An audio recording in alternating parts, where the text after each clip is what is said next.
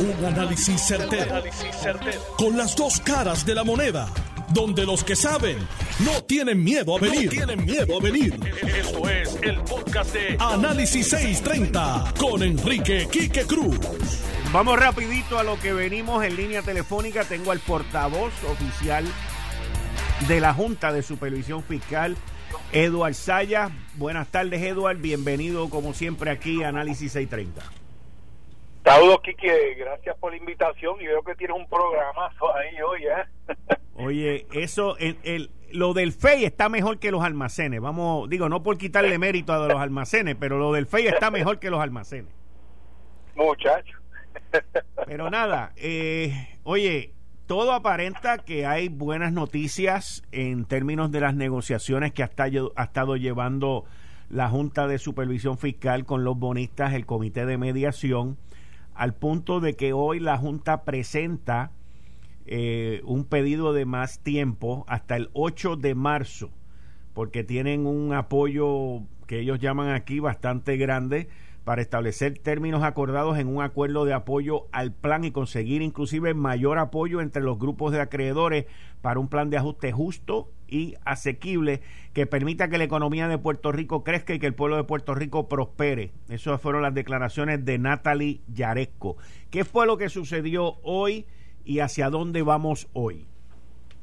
Mira, aquí eh, tú, has mencionado algo muy importante. Esto es un paso más a, que Puerto Rico finalmente salga de la quiebra. Y yo creo que en este país no, no hay nadie que esté en desacuerdo con eso, incluyendo los políticos y, el sector privado. Todo el mundo quiere que Puerto Rico salga de la quiebra, porque así, pues mira, puede regresar al mercado de capital, eh, eh, hay crecimiento económico, hay más confianza y todo eso es muy importante. Así que lo que hizo hoy la Junta fue que sometió ante el tribunal eh, un acuerdo, y como dicen ahí, en principio, ¿verdad?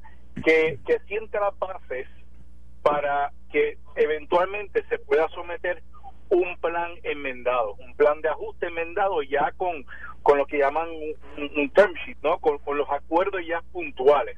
Y entonces lo que hace es que pide hasta el 8 de marzo para no solamente entregar ese documento, sino también eso da tiempo para que otros acreedores, eh, eh, eh, y aquí están, entran los sindicatos, este, entran los tenedores de pobres del sistema de retiro, otros acreedores que pueden entrar a ese acuerdo y, y sea de un apoyo amplio y consensuado. E, esa es la idea de, de todo esto que se comunica hoy.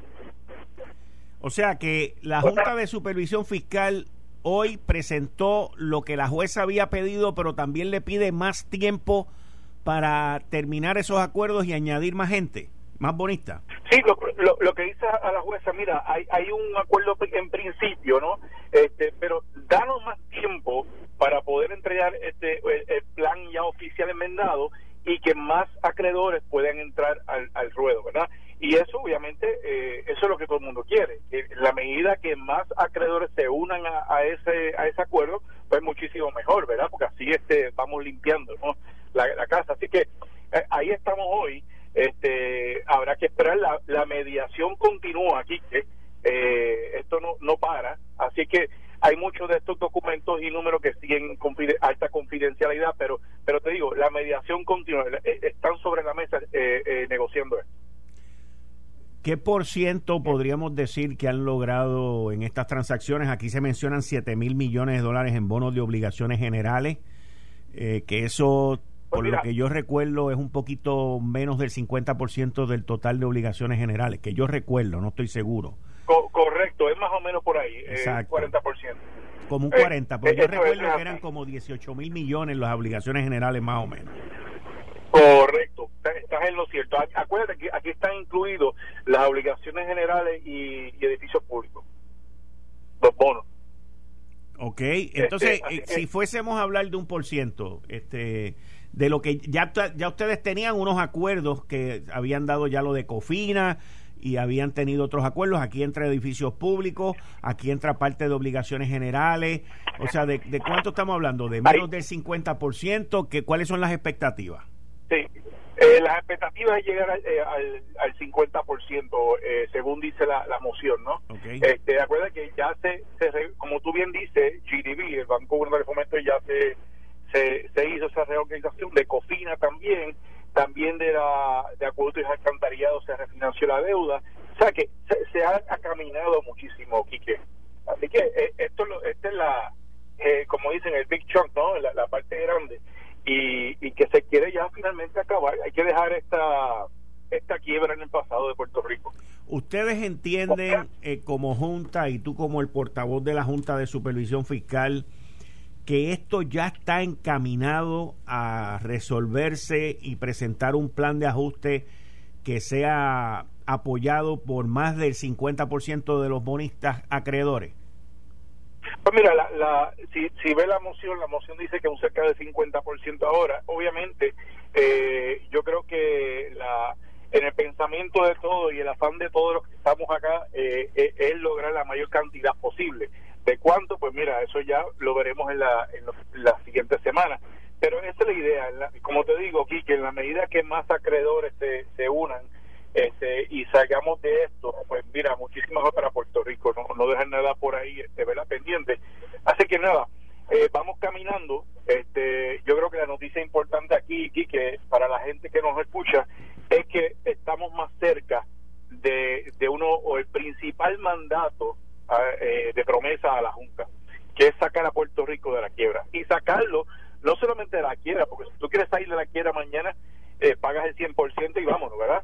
cualquiera sale de la quiebra así, es salir de la quiebra de una manera que sea asequible, ¿verdad? Uh, no hoy ni mañana, sino en los próximos años, los próximos 30 años, que, que, que el país pueda sostener esa deuda que a la que se llega, a ese acuerdo que se llega hoy.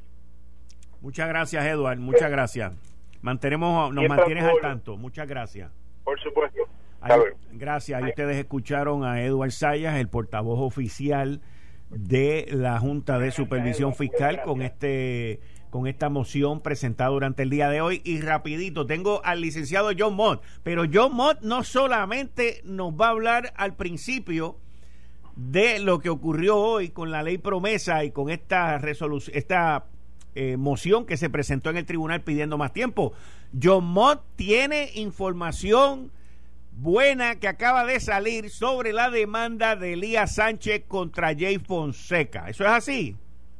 Sí, sí. Ok, pues esa me la das después. Vamos a hablar primero de la Junta. No.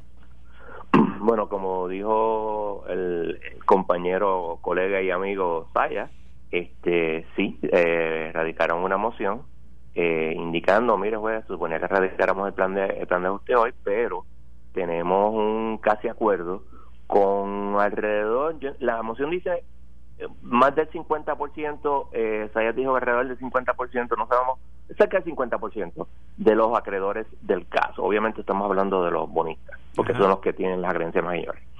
Y que necesitamos hasta el 8 de marzo, que son 26 días de hoy, Ajá. Y, y bajo esta condición yo estoy seguro que la juez se lo va a conceder para presentarle el acuerdo, porque aparentemente eh, los bonistas quieren algunos documentos, etcétera, y pues está tratando de llegar a un acuerdo. ¿Qué pasa? 50% es not bad, pero no es suficiente para, yo creo, que es una opinión, para lo que la juez quiere. Pero como dijo Saya, eso es ahora, después, a medida que tú presentas el plan y empiezas a, a con el disclosure statement, etcétera, pues tú puedes ir trayendo más gente al acuerdo, y eso es así y los eh, planes de ajuste se cambian hasta en el momento que se confirman. Una vez se confirman no se pueden cambiar, pero antes se pueden cambiar. Y yo creo que eso es lo que la Junta quiere hacer. Eh, o sea que estamos hablando de que uh -huh. hoy están cerca del 50%, uh -huh. de aquí a 26 días, como tú acabas de mencionar, y con esta noticia en adición a con la que hablamos ayer eh, tú y yo sobre la decisión del Tribunal de Boston también dándole la razón sí. a la jueza sobre el acuerdo de Cofina y, y, y, lo que vaya evolucionando de aquí a allá pues podrían pasar del 50% cuando esto se presente en marzo 26 y luego marzo de, 8, marzo, perdón, 8, marzo 8, marzo 8, son 26 días, marzo 8. Y luego de marzo 8 todavía se pueden llegar más acuerdos, ir reclutando. Ahora, tú mencionaste una cifra que dice, eso no es lo que yo creo que la jueza espera. Más o menos, ¿qué número tú crees que la jueza espera? Esto es, vuelvo y repito, una opinión, yo no tengo ninguna base. Estoy claro. Yo creo que ella quiere un, no solamente una mayoría, y, acuérdate que el PSA anterior de una mayoría 58%, y aquí hay una mayoría alta, vamos a decir un 70%. ¿70%? ¿Por Sí, y déjame explicar.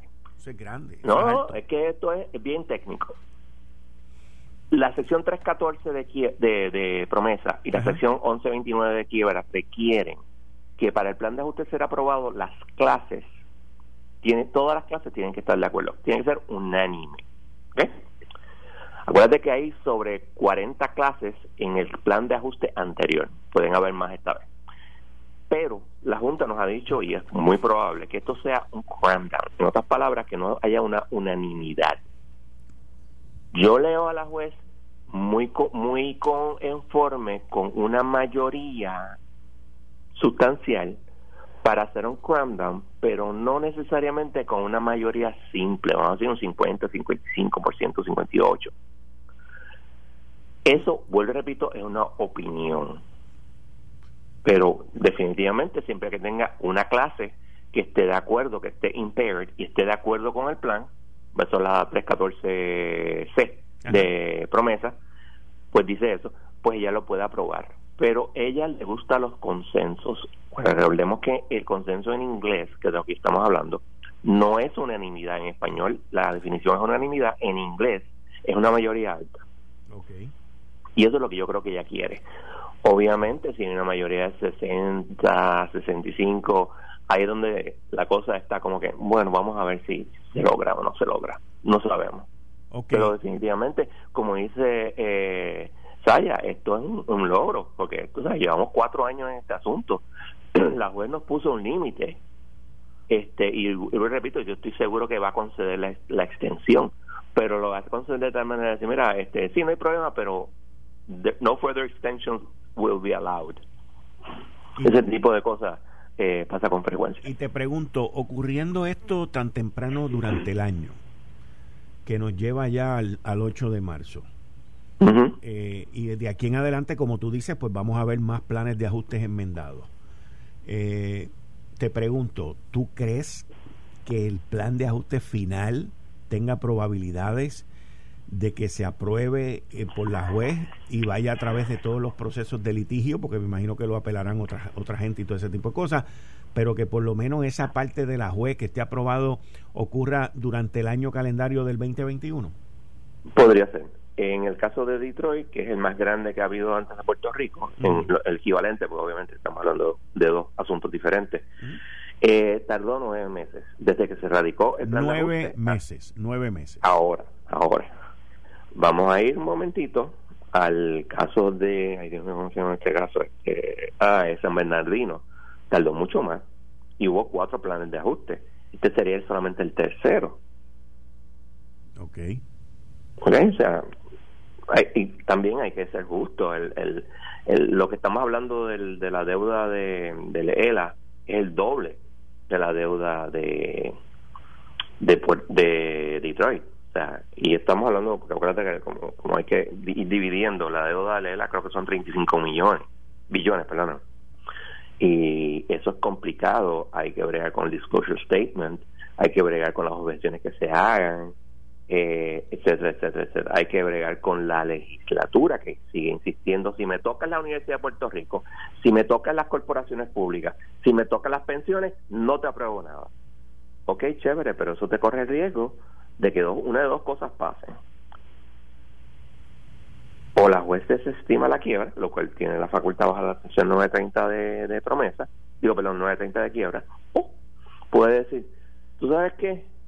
Esa ley que dice que tú tienes que aprobar las cosas, la declaro inválida y yo entiendo y yo acepto que ese y yo enmiendo el bono y no hay que sustituirlo. Y ella lo puede hacer. Wow. Ella tiene poder. Eso fue lo que hablamos ayer. No creo que sea tan fácil como, como, pero si ella está convencida de que esto es lo mejor para Puerto Rico, y dos, que hay un apoyo masivo de los acreedores, yo la veo haciéndolo sin problema. Así que la legislatura que tampoco se ponga muy muy lista, porque no tiene poder de veto. Yo veo, yo veo, yo veo. Una vez este el plan de ajuste se ha presentado el 8 de marzo, veo un sector político. En Puerto Rico diciendo que ese plan es una porquería, que no, oh, se, que no se recortó el 70% como ocurre en los casos de quiebra. Y veremos a mucha gente opinando de nada que saben ni de cuando estaban en universidad. Pero lo veo así, veo mucha gente eh, hablando mal de algo que ni conocen, que ni entienden y no lo aceptan por ser políticamente para ellos no bueno porque el que el Partido Popular Democrático haya metido a Puerto Rico en una quiebra y que el Partido Nuevo Progresista bajo un gobernador del Partido Nuevo Progresista nos saque de la quiebra es fatal. Estoy de acuerdo contigo 100%. Este, en la legislatura, tú, tú que hablas con, con, políticos y yo también, nunca un político, y yo lo he preguntado mucho, ¿cuánto Puerto, Puerto Rico puede pagar? Nunca me contestan. Nunca, nunca, nunca. Si tú le presentas mañana que vas a pagar 500 millones de dólares, te van a decir, ah, eso es mucho. Porque siempre es así. Ellos quieren el dinero para ellos politiquear, no para pagarle a los acreedores. Y eso incluye, y es bien importante, estamos hablando de bonistas, pero te voy a hablar a ti de los que son de Puerto Rico. Los acreedores no asegurados, según el plan de ajuste anterior, y este probablemente sea peor, le iban a cobrar el, el, 4% nada más, 3 puntos, de hecho, 3.9, que es cuatro chavos por cada dólar. Y eso va a arruinar a mucha gente. Sí, sí. Ok. Cuéntame. Ah, bueno, vamos a hablar sobre nuestro amigo eh, Elías.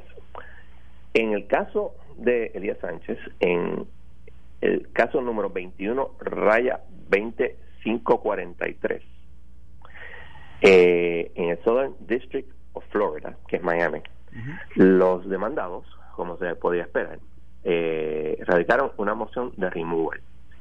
Para que la gente entienda, el removal es automático. Tú lo radicas y no el tribunal de instancia, sea de Puerto Rico o sea donde sea, no pasa nada. El caso pasa a la Corte Federal. En la Corte Federal, el tribunal lo tiene que examinar para estar seguro que tenga jurisdicción. Y entonces, obviamente, Elías radicará una petición de, de remand, como se llama, Dice, no, no, no, aquí, aquí no hay jurisdicción federal. Etcétera, etcétera. Ahí el tribunal decidirá. En este caso, habían demandado a unas corporaciones, unas Limited Liability Corporations, donde ellos los demandantes decían, no, estos son corporaciones de Florida.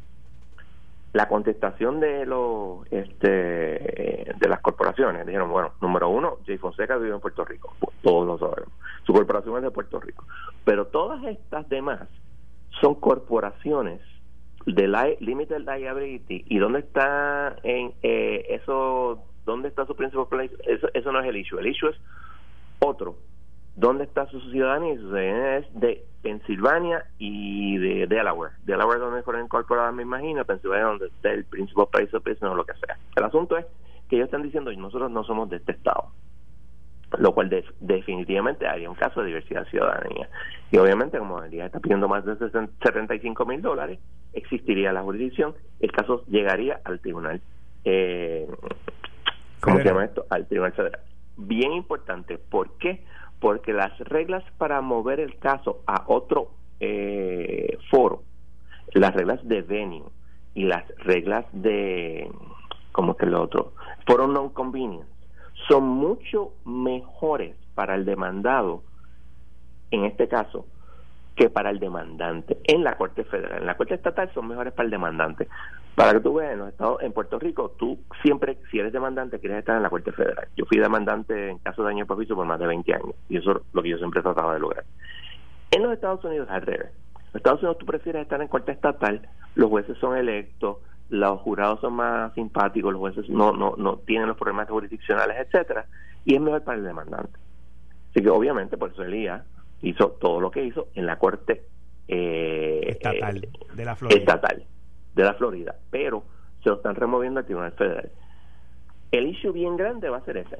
¿Es este un caso que se queda en la Corte Federal o no? Eh, yo, ah, por cierto, esto se radicó ayer.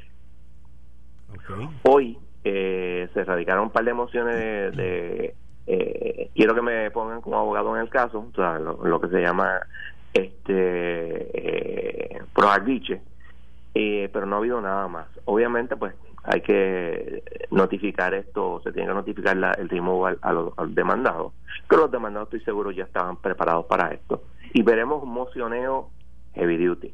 Así que este, yo trataré de una vez a la semana darle una mirada para ver qué ha pasado. Muy bien, y lo, y lo estaremos informando aquí. O sea que, en resumidas cuentas, ayer los abogados de la parte demandada, de los demandados, que son Jay Fonseca, Raimundo y todo el mundo con Telemundo, en NBC también está ahí todo el mundo.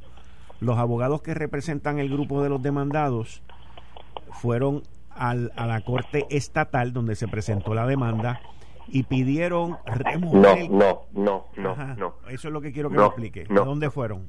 tú radicas una cosa que se llama Notice of Removal ah, en la Corte Federal. En la Corte Federal, ok. Entonces ellos radicaron... A la Corte Estatal tú le llevas una notificación, es lo mismo. De que lo hiciste en la Federal. De que lo hice en la Federal, porque no se le pide permiso para nada al Tribunal Estatal. Ok, pero entonces la pregunta, la pregunta es, ¿A qué tribunal federal ellos llevaron eso? ¿Al de San Juan o, al No, al Southern District of Florida. Al Southern District of Florida. Ok, entonces ellos lo llevaron al Southern District of Florida y ahí un juez federal va a determinar qué, si lo deja en Southern District of Florida o si lo trae para la federal de San Juan. No, lo que va a decidir, primero que lo primero que va a decidir es, me quedo yo con el caso habiendo jurisdicción federal o no hay jurisdicción federal, por lo tanto lo mando de nuevo a la Tribunal Estatal. Esa es la primera pregunta. Me sospecho que la segunda pregunta va a ser, ¿es este un caso de proper venue? Proper venue es chamoncito, porque venue es, mira, donde están los testigos, etcétera, y está atado íntimamente a los demás foros no convenientes. Que este foro no es conveniente para todo el mundo. Fíjate que tienes a Jay Fonseca y su corporación. Tienes otras corporaciones que pues son no son de Puerto Rico, pero todo lo que ocurrió ocurrió en Puerto Rico. Todo lo, lo, lo, lo, que Elías dice que le hicieron mal, todo eso ocurrió en Puerto Rico. Los testigos van a estar aquí, los issues van a estar aquí, la documentación, si alguna, va a estar en Puerto Rico. Esos son factores que se usan, pero estoy adelantándome. Eso no necesariamente, puede que los abogados decían, mira, nos vamos a quedarnos aquí. Yo entiendo que yo no lo haría porque los jurados en, en, en Southern District of Florida son más generosos que los jurados aquí. Nada más por eso. Muy bien, pues muchas gracias. Seguimos dándole seguimiento a todo eso. Ahí ustedes escucharon al licenciado John Mott. Gracias, John, que está conmigo aquí todos los martes. Todos los martes. Eh, estás escuchando el podcast de Noti1. Análisis 630 con Enrique Quique Cruz. 5 y 32 de la tarde de hoy, miércoles 10 de febrero del 2021. Tú estás escuchando Análisis 630. Yo soy Enrique Quique Cruz y estoy aquí de lunes a viernes de 5 a 7. Voy ahora con el tema del referido del FEI. Y tengo que decirles que esto está interesantísimo. Pero antes de que entre con el análisis, la cronología de todo lo que ha ocurrido, más lo que va a ocurrir, quiero enviarle un saludo y dejarle saber a la señora María Pérez, la señora María Pérez, que me escribió de San Germán. Doña María, quiero que sepa que recibí su carta hoy. Quiero que sepa también que ya le envié la información a mi querido amigo de la empresa que usted menciona ahí y le vamos a estar nos vamos a estar comunicando con usted prontamente. Así que la, carta ha sido atendida y contestada y espero, y espero que usted y todas sus amigas allí en San Germán estén bien y le doy las gracias por la confianza, le doy las gracias por escucharme y que sigan bien y se me cuidan, se vacunan y de todo, ¿ok? Así que vamos para adelante. La mantengo informada. Miren, la, los fiscales asignados a esta investigación por la oficina del panel del fiscal especial independiente, la licenciada Leticia Pavón Ortiz y el licenciado Miguel Colón Ortiz, han sido, vamos, ¿cómo le podemos decir? Han sido autorizados, ¿ok? A ir más allá. Tenemos que recordar que la ley del panel del fiscal especial independiente limita y y le dice a los fiscales, ustedes vayan a investigar esto. Este es el referido, vayan. Ellos van, investigan y vuelven. Este referido ya tiene como casi nueve meses. Emiten una resolución el día 3 de febrero del 2021, hace exactamente siete días. Y yo no estoy diciendo que fue el panel o los fiscales, pero hoy se hace pública esta resolución, hoy 10 de febrero, se hace pública esta resolución, no porque hayan pasado siete días, no porque el día esté nublado y la gente esté aburrida. No. Esto se hace público hoy. Porque anoche explotó el escándalo de otro almacén más de suministro en el municipio de San Juan bajo la tutela de Carmen Yulín Cruzoto, de la exalcaldesa. Que ahorita les voy a dar el análisis de qué ella contestó y todo lo que pasó aquí. Pero yo no creo en teorías de casualidad. Yo sí creo en la realidad de la vida, que es casualmente el momento apropiado para sacar esta resolución hoy versus siete días atrás, o mañana o el viernes. La resolución lee así. En re, referente a Wanda Vázquez Garcet, Antonio L. Pavón Valle, Surima Quiñones Suárez, José A. Galarza Vargas, María Teresa Sayas Yerbolini, Evelyn Vázquez Nieve, la senadora Evelyn Vázquez, y Wanda Vázquez es la que era gobernadora constitucional en Puerto Rico, Antonio L. Pavón era el que era el secretario de la gobernación, y las otras tres personas, Surima Quiñones Suárez, José A. Galarza Vargas y María Teresa Sayas Yerbolini, estuvieron envueltos en el Departamento de la Familia. Y les voy a dar completito para refrescarle la memoria y decirle paso a paso qué fue lo que empezó a ocurrir aquí, comenzando con el 19 de enero del 2020. Acuerden esa fecha. 19 de enero del 2020, un domingo. La resolución lee así. Caso número DIFEI 2020-0019, infracciones, ley 1 del 2012, ley 146 del 2012, ley 2 del 2018. El 3 de febrero de 2021, la licenciada Leticia Pavón Ortiz y el licenciado Miguel Colón Ortiz, fiscales especiales independientes en el caso de autos, nos remitieron una solicitud de ampliación de investigación.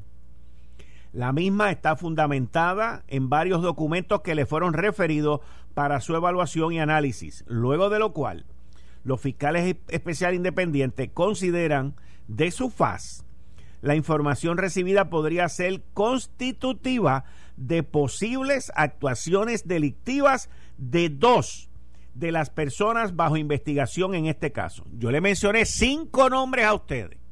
Los fiscales especiales independientes, la licenciada Leticia Pavón Ortiz, el licenciado Miguel Colón Ortiz, le dicen al panel de los jueces, mire, nosotros investigamos, tenemos prueba y tenemos aquí una prueba que la hemos evaluado y entendemos que de los cinco, dos, dos, podría ser, podría ser que hayan constituido posibles actuaciones delictivas.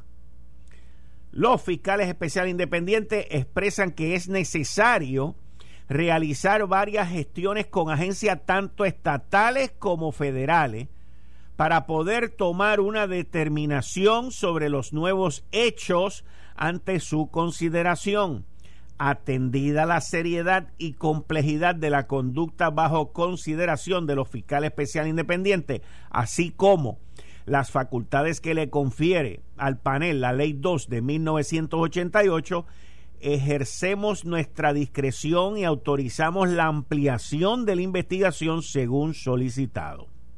En consecuencia, se le concede a los fiscales especiales independientes un término de 30 días laborables para que procedan de conformidad con lo antes expuesto. Notifíquese en San Juan, Puerto Rico, hoy 4 de febrero del 2021. Nidia M. Coto Vives, presidenta del panel del fiscal especial independiente, Rubén Vélez Torres, miembro del panel del fiscal especial independiente, y me imagino que Igri se inhibió, porque tengo, según recuerdo, ella se ha inhibido de este proceso desde un principio. Ahora, ¿qué fue lo que pasó aquí? Y aquí es donde entramos en esta cronología que preparé para ustedes hoy. El domingo 19 de enero del 2020 despiden a la secretaria de la familia, Glorimar Andújar. Tres días después, el 22 de enero del 2020, Glorimar Andújar afirma que la despidieron por sancionar e investigar a una funcionaria que estaba siendo imputada por ella por el mal manejo de los suministros. Y dentro de la información que encontré, le quiero decir a mi querida amiga Carmen Jovet, que ya la tuvo aquí, la entrevistó en esa misma fecha, en enero, y ella le dio unas declaraciones al respecto. El 13 de febrero del 2020, imputan a Evelyn Vázquez de tener control de los alimentos. En mayo se llevan a cabo los referidos al FEI. En mayo del 20, mayo 12 del 2020, según informe de prensa, despiden, despiden a la jefa de ATSEF, a Surima Quiñones, que es una de las imputadas aquí investigada. En julio del 2020, el panel de fiscal especial independiente anuncia una investigación y también mientras ese anuncio se está llevando a cabo, José A. Galarza Vargas renuncia también. Era uno de los sub en el Departamento de la Familia. Él renunció también para esa fecha.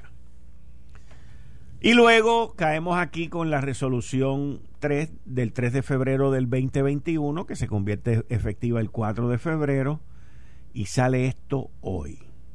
El panel le da paso a los fiscales especiales independientes a investigar cosas que han surgido de las cinco personas que han sido referidas al panel. Los fiscales especiales independientes entienden que dos de ellas pueden haber cometido actos delictivos.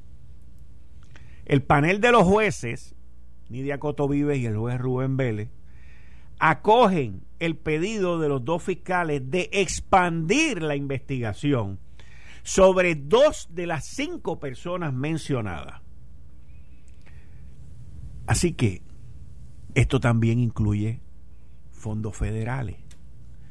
Cuando me voy a mayo 12 del 2020 en Noticel, saludito allá a los fanáticos, Está la noticia por Cintia López Cabán que dice despiden a la jefa de ATSEF, Surima Quiñones. Fue separada del puesto de confianza tras concluir la investigación de la funcionaria que señala que había recibido comunicación oficial.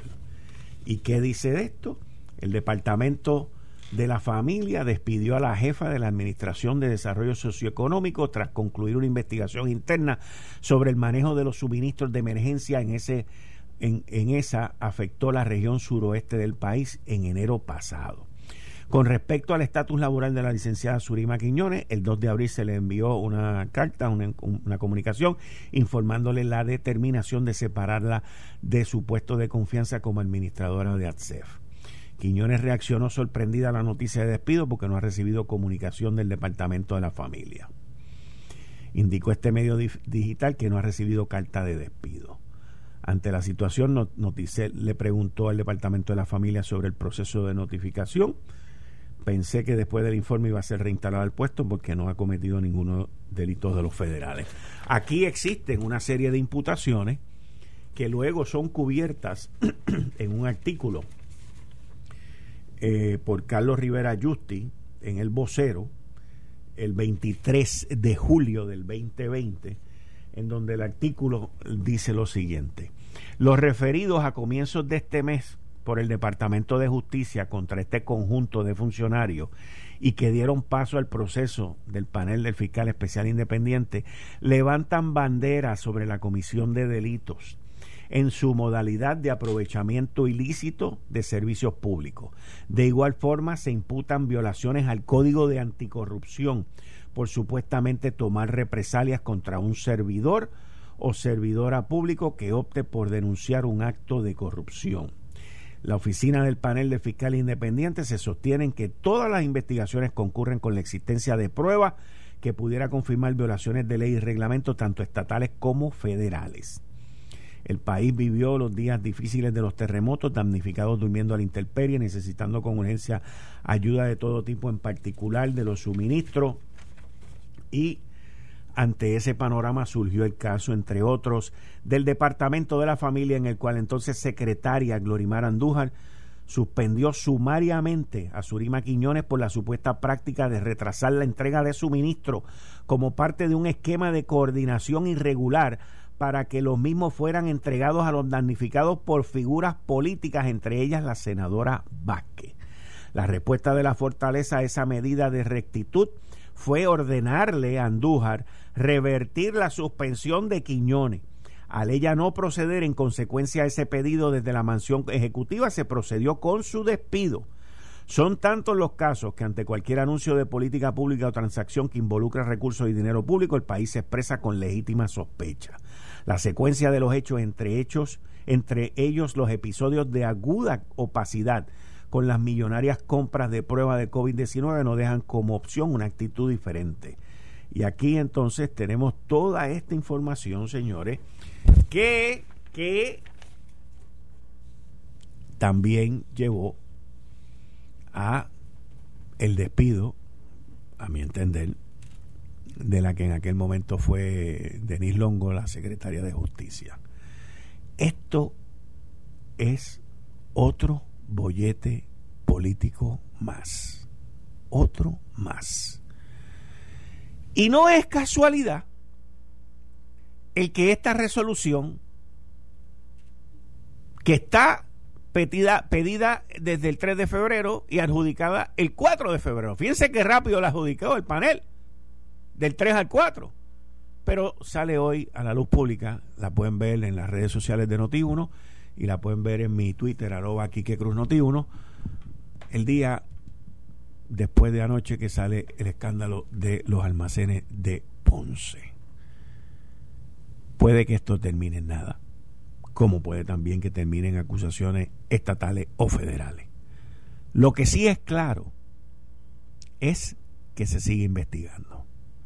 Puede haber mucha gente, puede haber mucha gente que digan por ahí que esto es que los fiscales del panel de fiscal especial independiente quieren más tiempo para cobrar más, para facturar más, porque ese es el nuevo chiste.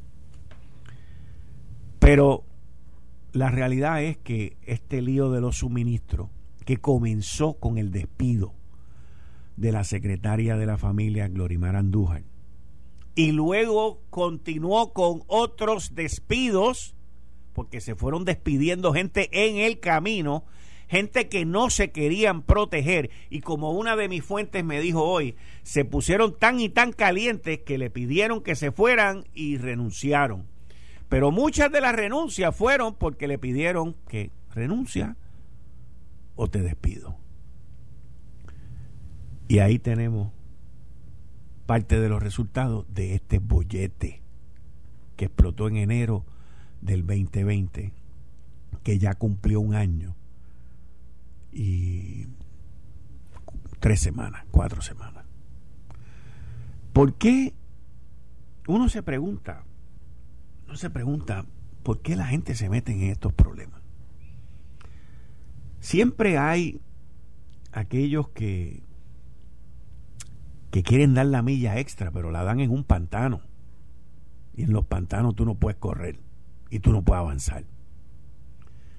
Y siempre están aquellos que quieren rendirle pleitesías a políticos y no se dan cuenta que ponen su futuro, su carrera, su vida en el camino. Y todavía nos seguimos preguntando en febrero 10 del 2021 ¿Cuándo aprenderán? ¿Cuándo aprenderán a decir que no? Yo estoy seguro que hoy muchas de estas personas que están ahí, hoy preferirían que los hubiesen votado por haber dicho que no, que por haber tenido la iniciativa de decir que sí. Al igual que podríamos decir hasta cierto punto que votaron injustamente a la secretaria de la familia, Glorimar Andújar. en medio de una investigación. Que hasta cierto punto no soy abogado, pero hasta cierto punto se podría decir que la ley de whistleblower, de aquella persona que está cooperando, pues la protección le cae a ella, la votaron. Ella estaba, estaba investigando a otra persona más por lo que el lío este que aparece hoy también aquí. Pero así es la política. Y así la gente se queda chava y no recibe los suministros. Y no recibe las ayudas que se supone que le lleguen. Con todo este reguero. Impresionante, impresionante. Y siguen cayendo en el mismo hoyo. Y siguen cometiendo los mismos errores. Miren el caso que me llegó ahorita, y le doy las gracias a Javier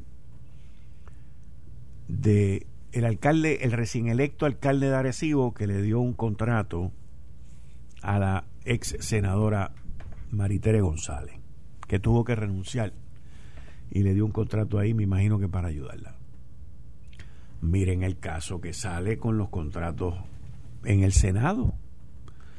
El otro caso que sale también hoy. El senador Aponte Dalmao, que le dio un contrato a un convicto federal. Y uno sigue mirando estas cosas y uno dice, pero esta gente se creen que son invisibles. O que los contratos van a ser invisibles también. Tanto que criticaron y tantas primeras planas que le cayeron encima a la legislatura PNP, ganadas también, ganadas también. Y ahora no llevamos seis semanas de gobierno el Senado yo creo que no, que lleva un mes, básicamente un mes, cumple hoy o mañana. El Senado cumple un mes mañana. Dale o quítale uno o dos días.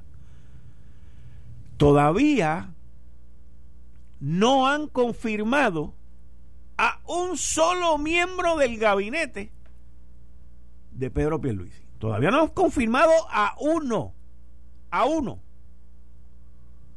Por lo tanto, los agraciados no están en el bando de Pedro Pierluisi, pero ya se han dado contratos, contratos grandes, por seis meses, aun cuando hayan ahorro. Yo, yo oigo estas explicaciones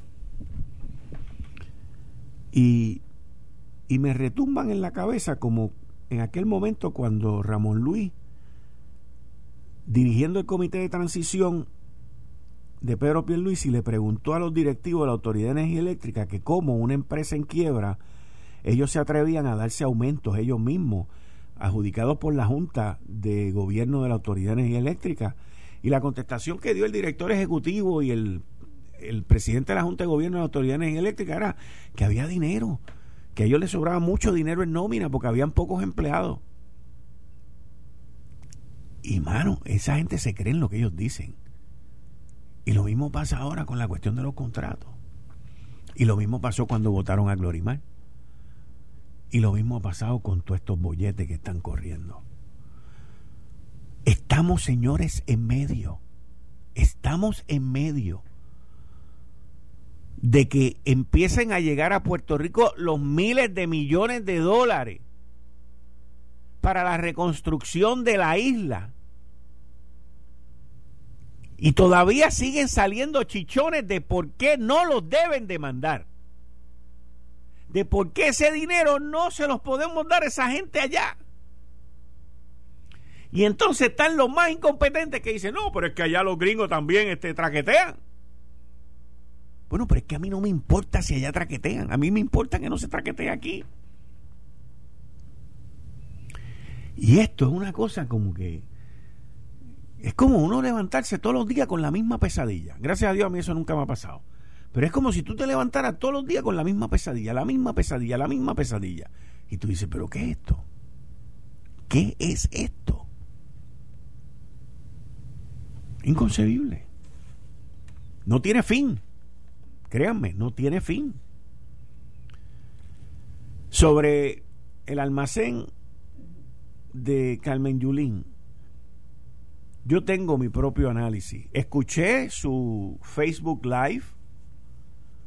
Encuentro tan mal el que un funcionario público de la envergadura de lo que ella tuvo, que fue alcaldesa de la capital, en un live te tire unas palabrotas de esas más grandes que el tamaño de ella y que haga par de cosas así como que pa, como que para entrar, yo no sé. Lo veo tan mal. La culpa es huérfana, señores. La culpa no tiene, no tiene madre, no tiene madre. La culpa es huérfana. Pero tengo mi punto. Inclusive escribí una columna en el periódico El Nuevo Día, que ya la publicaron, de los muchos almacenes y la mucha necesidad que hay. Esto fue el, podcast de Notiuno. Análisis 630 con Enrique Quique Cruz. Dale play a tu podcast favorito a través de Apple Podcasts, Spotify, Google Podcasts, Stitcher y notiuno.com.